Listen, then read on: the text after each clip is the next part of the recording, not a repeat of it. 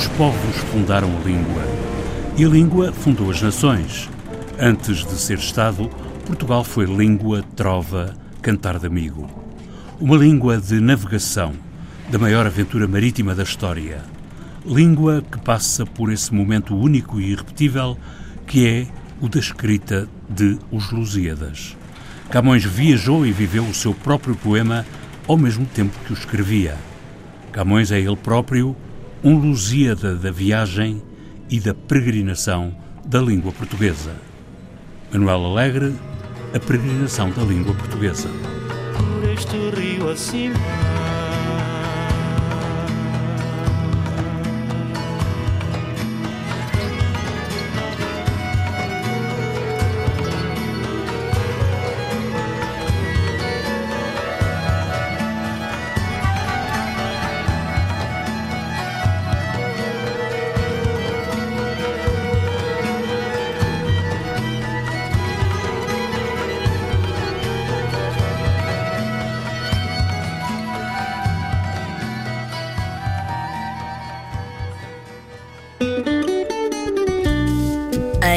nome.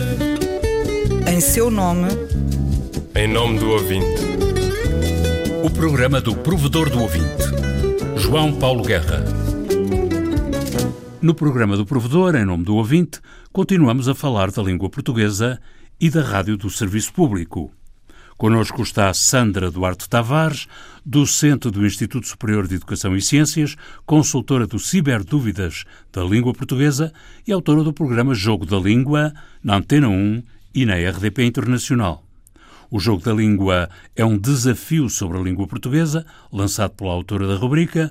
Num minuto, os ouvintes têm possibilidade de testar os conhecimentos de português e obter respostas para dúvidas. Ora bem, o que é que eu faço? Eh, enquanto linguista, recorro muitas vezes à etimologia, à origem da palavra. Dou-vos um exemplo. Eu quero saber como é que se pronuncia a palavra intoxicação. Muitas vezes ouvimos dizer intoxicação. Porque é que eu sei, enquanto estudiosa da língua, que de facto a pronúncia é que se? Porque a palavra vem do grego tóxicos e no grego este elemento lia-se que se todas as palavras da família de tóxico pronunciam-se que se. Toxina. Não digo toxina, não toxina.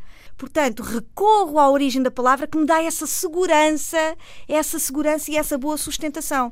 Porque os dicionários, enfim, eu confio em alguns, não, não, não posso fazer publicidade não posso, pois não. Para esclarecer dúvidas sobre a língua portuguesa, há bons dicionários disponíveis em papel ou em formato digital. A linguista Sandra Duarte Tavares recomenda cuidado com a língua e com as fontes possivelmente inquinadas. Vão ao Google, mas o Google tem muitas fontes que não são dignas de confiança. Quem tem dúvidas, por favor, quem estiver a ouvir, consulte um bom dicionário, um bom prontuário, uma boa gramática porque ter dúvidas é saber e confiem apenas em fontes fidedignas, dignas de confiança. O Jogo da Língua na Antena 1 e na RDP Internacional é uma rubrica que procura associar a língua portuguesa à atualidade. Procuro trazer para o Jogo da Língua na Antena 1 questões da atualidade. Uh, gosto de estar informada, leio, ouço questões da atualidade, erros frequentes, uh, questões também de vocabulário, Uh, porque as pessoas gostam de aprender palavras novas. Uh, procuro diversificar os vários domínios da língua: questões de pronúncia, questões de escrita, questões de vocabulário, questões de sintaxe uh, e, repito, questões da atualidade. O português tal qual se fala ou se deve falar também na rádio. A linguista Sandra Duarte Tavares aceitou responder a questões que ouvintes colocaram ao provedor sobre erros e lapsos de língua aos microfones da rádio, como foi o exemplo do ouvinte que colocou o caso do plural do termo idoso. Há palavras no singular, como por exemplo jogo, olho, cujo plural abre, abre vogal, não é? Jogos e olhos. Mas, por exemplo, a palavra lobo já mantém o O fechado no plural.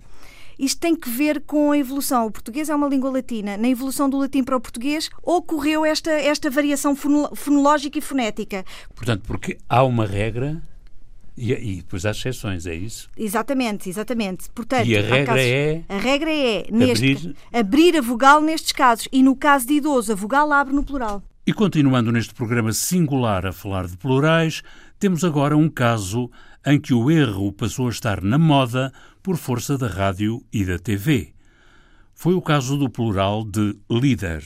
O plural de líder é líderes com E aberto. Esta palavra provém do inglês leader. Já sendo uma palavra portuguesa adaptada, o plural segue as regras da língua de acolhimento.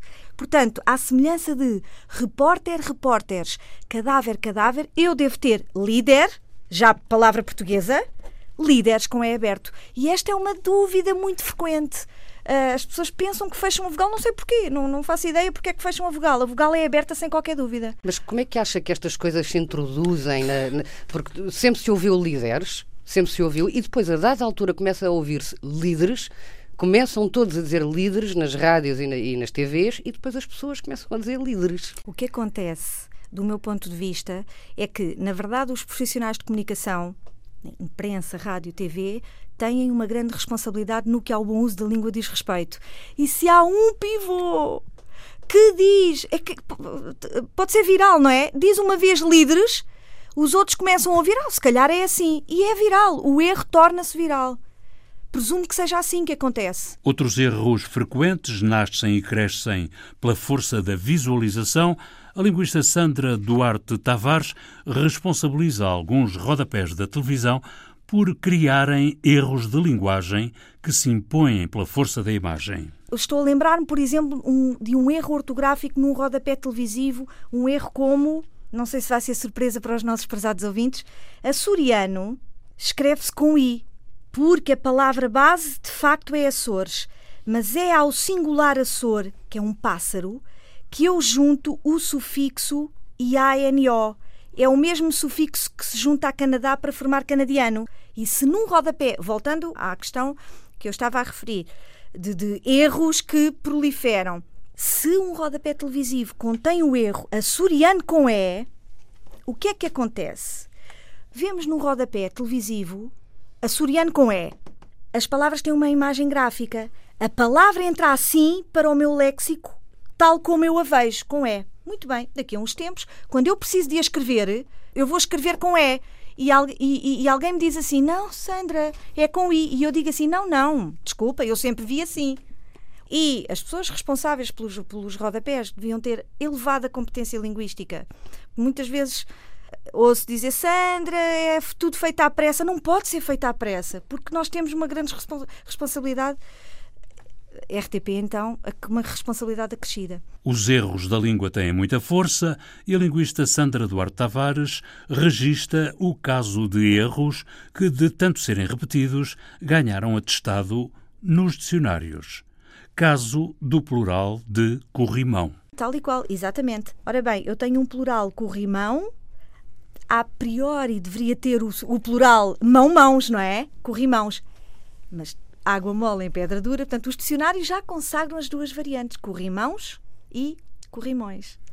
Mas o corrimões é a consagração do pontapé na gramática, que é onde escorrem as mões, exatamente. Faz sentido. que é um erro. É, exatamente, claro. Uh, Mão, mãos, portanto, corrimão, corrimãos, mas na verdade os, os dicionários já atestam. Por estas e outras, Sandra Duarte Tavares considera que a língua portuguesa deveria ter em Portugal força política que garantisse a sua pureza, mas não tem. Em Portugal, nós lamentavelmente não temos uma entidade com força ah, política, não é? Imaginem, a- a- o Brasil tem a Real Academia de Letras, Espanha tem, composta por linguistas consagrados que deem um parecer e deliberem sobre, ok, entrou uma palavra nova na língua, pronuncia-se assim, escreve-se assim, usa-se nos contextos X, Y e Z. Não temos. O que é que temos? Os dicionários. E a Academia de Ciências? A Academia de Ciências tem um departamento de lexicologia que ah, ah, foi responsável pelo dicionário da Academia das Ciências. Enfim, tem o seu, o seu valor, tem feito um bom trabalho, mas enfim, não sei se será suficiente. Nós precisávamos em Portugal desse, dessa entidade. Portanto, restam-nos os dicionários, que são empresas privadas e muitas vezes eles contradizem-se. No dicionário, língua é o sistema de comunicação comum a uma comunidade linguística. A língua portuguesa é de portugueses e brasileiros, guineenses e cabo-verdianos, angolanos e são tomenses, moçambicanos e timorenses e é também reconhecida e falada em Macau, no Uruguai e Paraguai, na África do Sul e Namíbia, uma comunidade de falantes dos cinco continentes. Gosto de sentir a minha língua roçar a língua de Luiz de Camões. Gosto de ser e de estar e quero me dedicar a criar confusões de prosódias e uma profusão de paródias que encurtem dores e furtem cores como camaleões. Gosto do pessoa na pessoa, da rosa no rosa. E sei que a poesia está para a prosa, assim como o amor está para a amizade.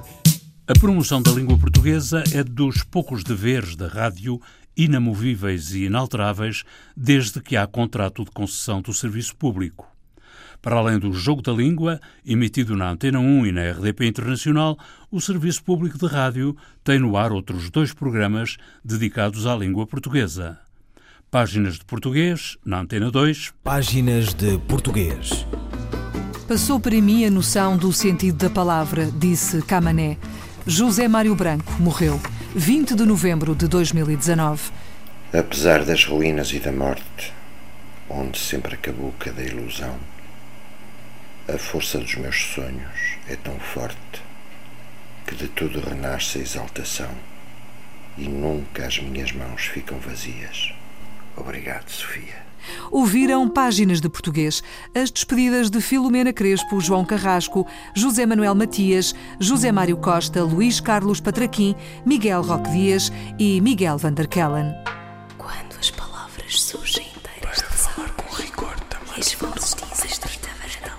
E Língua de Todos na RDP África.